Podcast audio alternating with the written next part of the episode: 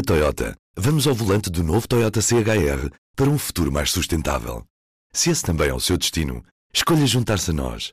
O novo Toyota CHR, para além de híbrido ou híbrido plug-in, incorpora materiais feitos de redes retiradas do mar. Assim, foi pensado para quem escolhe ter um estilo de vida mais ecológico e consciente. Cada escolha conta e escolher o novo Toyota CHR é ir mais além pelo planeta azul. Saiba mais em toyota.pt. Mensagem que nós, enquanto Revista de Noivas de Portugal, gostaríamos de passar, que é uma mensagem positiva. Os casamentos estão a ser reagendados, estão a ser eh, adiados, de facto. Em tempos de pandemia, as grandes festas têm de ser postas de lado. Adiar um jantar de aniversário pode ser difícil, mas não envolve muita logística. Mas não se pode dizer o mesmo sobre adiar um casamento. Neste P24, falamos com Isabel Corte Real, a diretora-geral da revista Noivas de Portugal.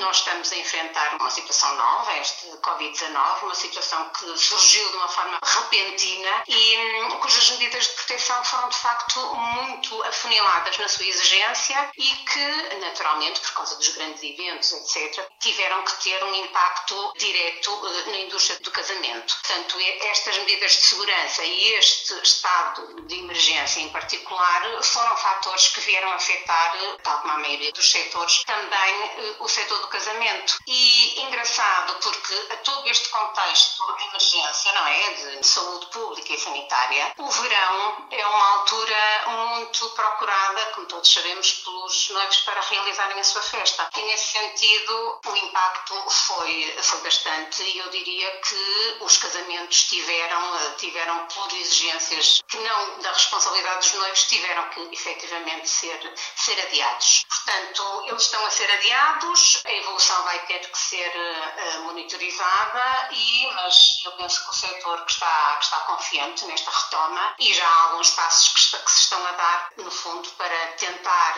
adaptar esta indústria tão importante àquilo que está a acontecer e a preparação para a retoma que esperemos que seja uh, o mais rapidamente possível.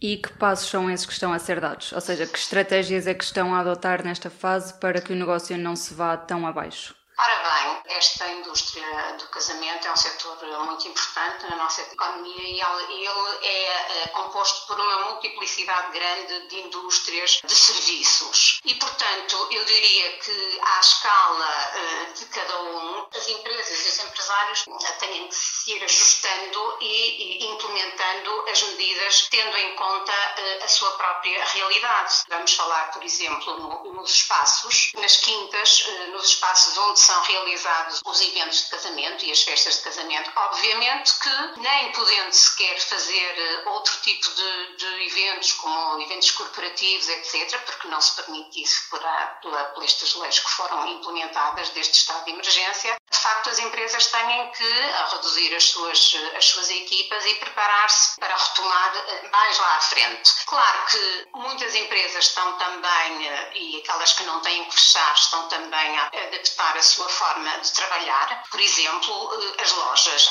Lojas que, tendo que fechar, podem continuar perfeitamente eh, a prestar o seu serviço aos clientes, um serviço de proximidade até, conversando por Skype, tendo, trocando todas estas impressões que são, que são necessárias para fazer o vestido, para fazer os sapatos, para fazer uma joia, etc.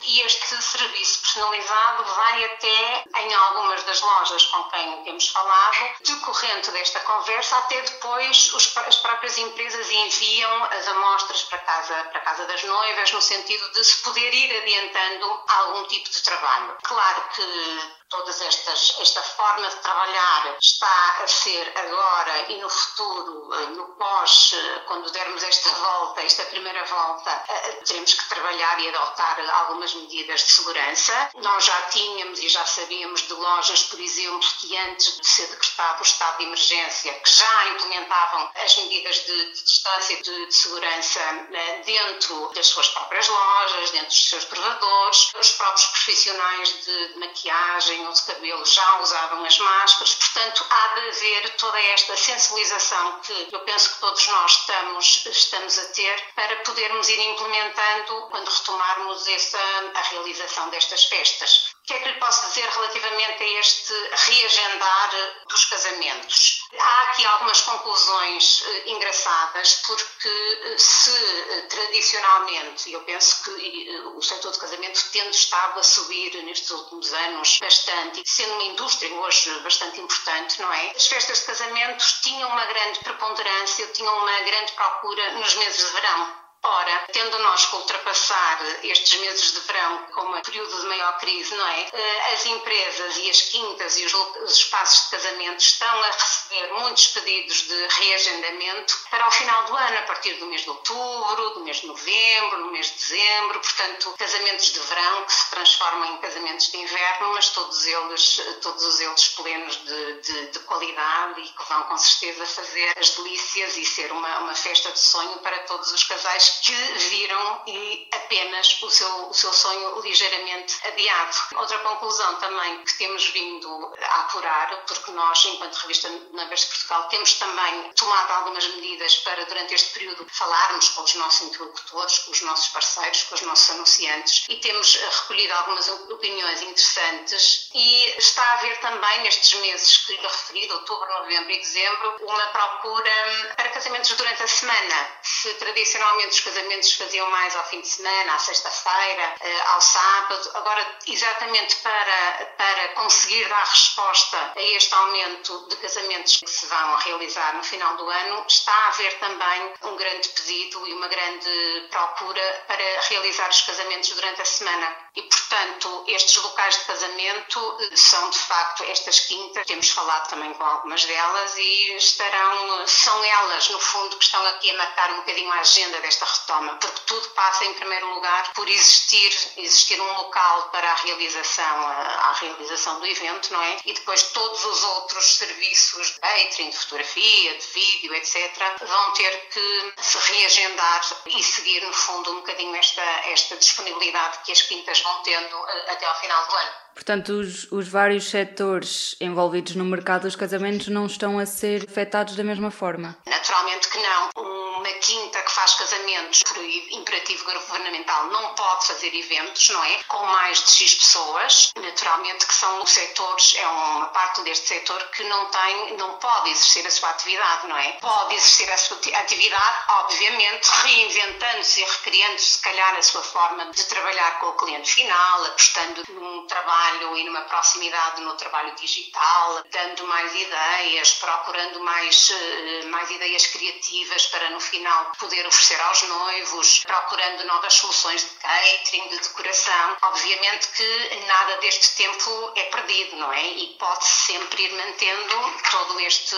relacionamento à distância e que agora está tão, estão na voga deste trabalho à distância com os noivos e com o cliente final. E uma vez que a maior parte dos casamentos está a ser adiado para o final do ano, acha que o mercado vai estar pronto para o boom de casamentos nessa altura? Eu penso que as empresas se estão a preparar para isso e, tal como eu lhe dizia eh, há pouco, há apenas aqui uma transferência. Digamos, se o grande período, o grande boom era no verão, há uma transferência para dois ou três meses mais tarde e, portanto, a resposta qualitativa eh, é sempre garantida, não é? Portanto, eh, se os meses de maio, junho e julho tradicionalmente setembro e agosto tinham muita procura, essa procura está a ser transferida para os meses de outubro, novembro, dezembro, janeiro, conforme as agendas que pudermos aqui ir confirmando e, portanto, em termos de resposta, a resposta estará, estará garantida. E quais é que acha que vão ser as consequências deste surto para o mercado dos casamentos? Não só a nível económico, mas também social. Por exemplo, será que vai começar a haver casamentos mais pequenos, com menos gente? No início desta retoma, eu penso que até por uma questão de prudência, imagino que, claro que nós vamos ter que fazer, e as empresas terão que fazer esta avaliação, uh,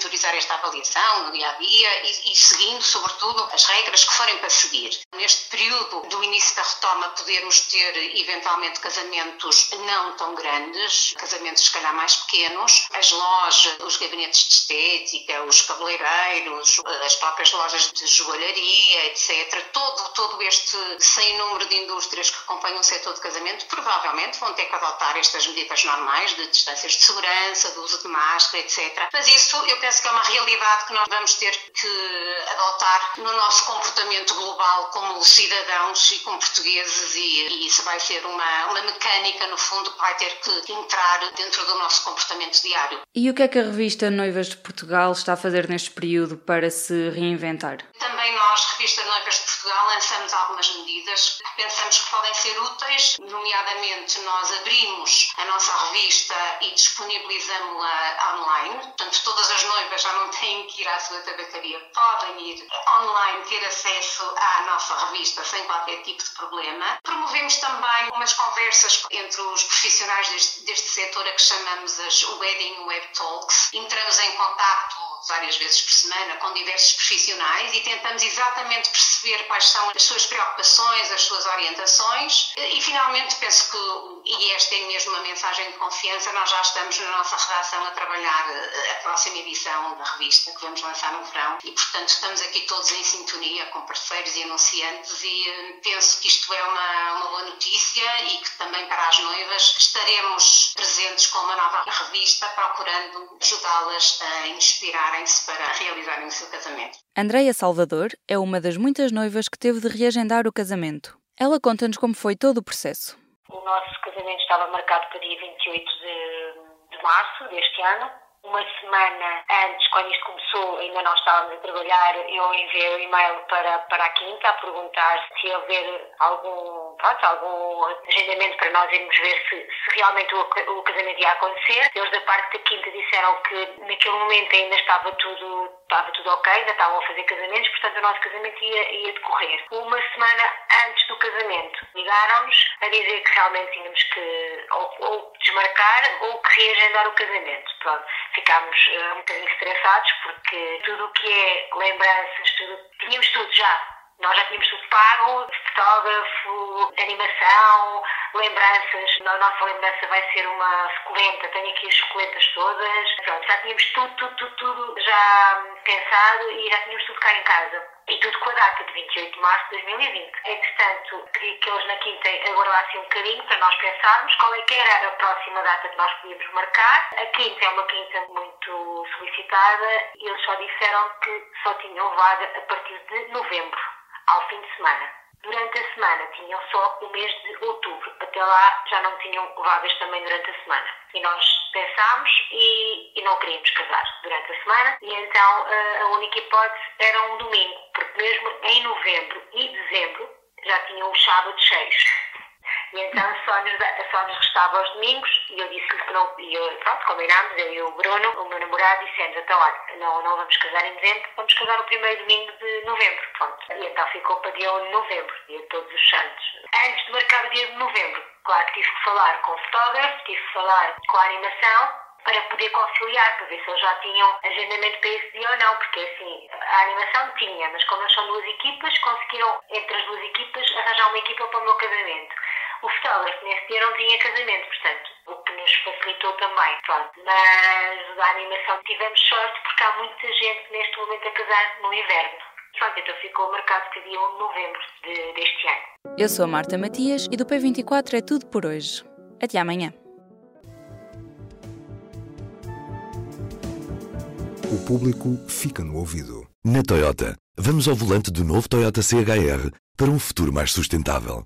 Se esse também é o seu destino, escolha juntar-se a nós. O novo Toyota CHR, para além de híbrido ou híbrido plug-in, incorpora materiais feitos de redes retiradas do mar. Assim, foi pensado para quem escolhe ter um estilo de vida mais ecológico e consciente.